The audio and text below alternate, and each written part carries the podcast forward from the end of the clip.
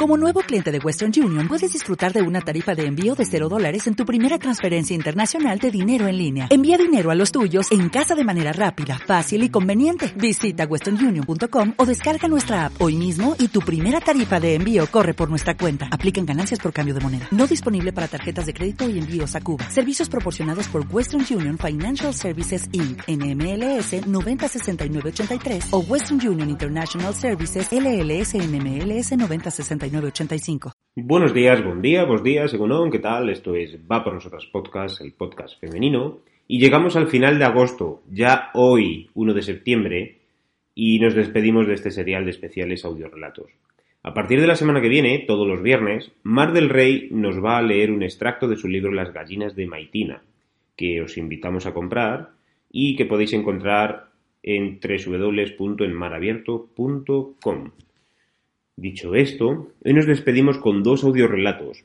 El primero corre a cuenta de Sandra, podcaster española, y con importantes proyectos de futuro. Esto que os va a leer es un extracto del libro Dime cuándo, cómo y dónde, de Noé Casado, una novela con una elevada carga romántica y sensual. Os dejo con ello.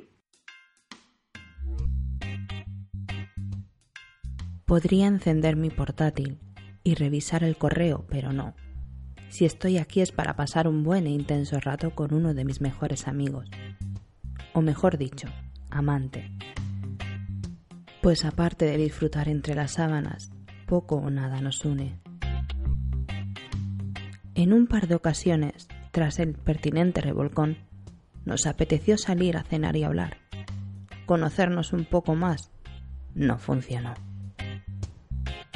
Fue una de las cenas más soporíferas de mi vida e intuyo que a Tony le pasó exactamente lo mismo.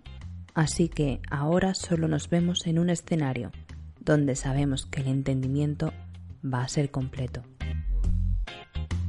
De él puedo decir que, amén de su evidente atractivo físico, es un hombre abierto a sugerencias y resulta muy fácil proponerle juegos o diferentes prácticas con tal de experimentar que no me interesa si paga hipoteca, si vive en un adosado o si tiene un perro.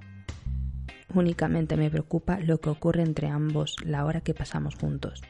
Después cada uno vuelve a su rutina sin mirar atrás. Tony sabe que veo a otros hombres, igual que yo sé que él se acuesta con otras amigas. Sinceramente, no me supone ningún quebradero de cabeza. Como he dicho, solo quiero que me preste toda su atención durante el tiempo en que nos encerramos en la habitación del hotel. Que por cierto, nunca es la misma. Puede parecer una tontería, pero habiendo tantas opciones, ¿por qué repetir? En esta ocasión he reservado una en un hotel de carretera. Sencillo, limpio, nada de lujosas suites pensadas para hinchar el ego de algunos. Y si digo esto, es porque por suerte o por desgracia mi trabajo como relaciones públicas me obliga a alojarme en diferentes establecimientos, lo que me da, aún a riesgo de parecer soberbia, un buen conocimiento de lo que hablo. No se necesitan tantas bobadas para sentirse cómoda, y menos aún en mi caso, pues en una hora más o menos todo se habrá acabado. Podría entretenerme un rato haciendo un repaso de la decoración, del estampado de la colcha y demás, pero siempre me ha parecido absurdo fijarse en esos detalles. ¿Qué más da si el cuadro de la entrada es de un paisaje marino o de un bodegón? ¿Para qué perder el tiempo si jamás voy a volver a pisar esta habitación? Nunca he entendido el afán de la gente por ese tipo de detalles, por dar cuenta de todo, aunque no sirva para nada, como decía mi profesor de historia, la paja para el burro. Vayamos al grano. Miro el reloj y me sorprende su retraso. Tony suele llegar a la hora convenida, así que para amenizar la espera me acerco al minibar y sin molestarme mira los precios, a buen seguro elevados y muy por encima de la categoría del hotel, me sirvo una copa y me acerco a la ventana para observar el tráfico de la autopista. Es media tarde y la circulación es abundante, lo cual me importa poco o nada. Paseo por la habitación dando pequeños sorbos. Podría ir de nuevo al baño y comprobar mi aspecto. Sé que no lo necesito. Mi maquillaje está impecable. Igual que con mi pelo y mi ropa. una sencilla pero cara falda gris, combinada con una camisa igualmente cara de seda negra. Ropa que habitualmente utilizo para trabajar, elegante y discreta, y que sé que da el aspecto que quiero, profesional pero no aburrido. Por supuesto, realza mi figura marcando las curvas justas para que las miradas a mi paso sean de admiración. No soy modesta, nunca lo he sido. Oigo pasos procedentes del pasillo, sé que puede ser él, pero tampoco me altero demasiado. Estoy tentada de llamarlo por teléfono para saber el motivo de su retraso, pero si está conduciendo no quiero molestarlo, así que bebo otro sorbo de mi copa y echo un vistazo a la publicidad del hotel dispuesta sobre la mesa. Ahí mismo he dejado mi neceser, el que utilizo solo para este tipo de encuentros.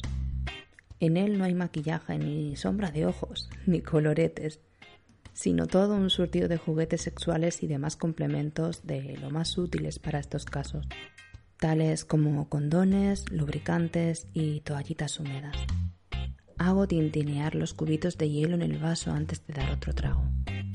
Estoy tentada a descalzarme, pero sé que a Tony le excita y lo pone extremadamente cachondo follarme con los tacones. Así que en pro de una buena fiesta, me quedo tal y como estoy. De nuevo oigo pasos, y en esta ocasión el sonido no se pierde, sino que se detiene, y supongo que esta vez sí que voy a oír unos golpecitos en la puerta. Efectivamente, con la naturalidad y tranquilidad que me caracterizan en estos casos, ya que él no es el primero y por tanto poseo experiencia, me encamino a abrir con el vaso en la mano y bajo el picaporte. Con la puerta entornada le sonrío a Tony, que, con cara de disculpa, se inclina hacia mí y me da dos castos besos, uno de macho man arcaico. Cuando me aparto y entra en la habitación, me doy cuenta de que no ha venido solo, un desconocido lo sigue. Yo arqué una ceja, sorprendida aunque no molesta, y miro a Tony a la espera de una explicación. Cierro la puerta, mientras mi mirada se detiene en el hombre. A diferencia de Tony, no viste de traje, lo cual no me importa, pues con los años he aprendido a no juzgar a la gente por su aspecto. Como suele decirse, el hábito no hace al monje. El desconocido y yo nos miramos a los ojos mientras Tony entra en el aseo. El hombre no me dice nada, ni siquiera un hola, y yo tampoco. Está claro que nos evaluamos mutuamente. Puede que él tenga más información que yo, pues Tony seguramente le habrá dado alguna que otra pincelada sobre mi vida. Pero con mi amigo nunca se sabe. No me disgusta lo que veo, y aunque mi amante habitual haya omitido el detalle de que vendría acompañado, no estoy enfadada. Esta es una de esas cosas imprevisibles que siempre aportan emoción al juego y evitan caer en la rutina. Es una compensación por haber llegado tarde, me susurra Tony, colocándose a mi espalda y rodeándome con los brazos. Coge mi vaso y lo deja cuidadosamente sobre el aparador para volver junto a mí y besarme descaradamente, yo le respondo sin ningún pudor. El juego ha comenzado. Bueno, pues espero que os haya gustado este sensual relato que nos ha leído Sandra del libro Dime cuándo, cómo y dónde de Noé Casado. Y ahora vamos con nuestro segundo relato. Me ha tocado hacerlo a mí para despedir este especial audio relatos de verano de Va por nosotras. El relato que os voy a leer es de la autora Lichi y se titula ¿Me quieres? Aprovecho para despedirme y daros las gracias por escuchar nuestros audiorelatos. Ya sabéis que podéis visitarnos en www.pornosotras.es. Muchas gracias y aquí os dejo con el audiorelato. Chao. Dime, ¿me quieres?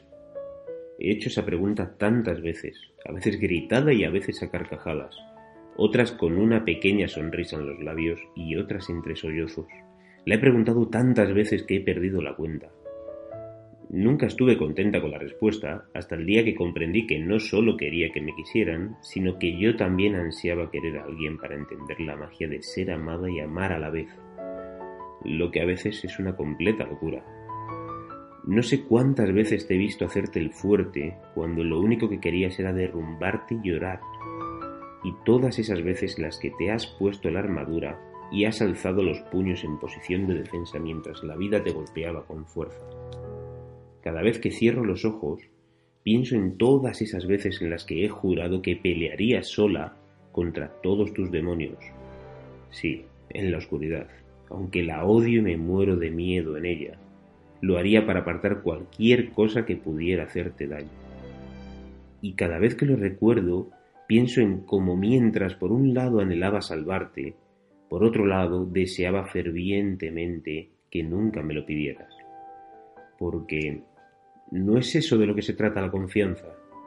¿De que me dejes salvarte pero irte de mi lado? ¿No es decir, te quiero mucho más que ayer, pero nunca te he querido como te quise ayer? ¿Te sientes más seguro cuando estoy contigo? Algún día me dejarás saberlo. Dime, ¿me quieres? ¿Puedes hacerlo? ¿Sabes cómo? No te preocupes, esperaré.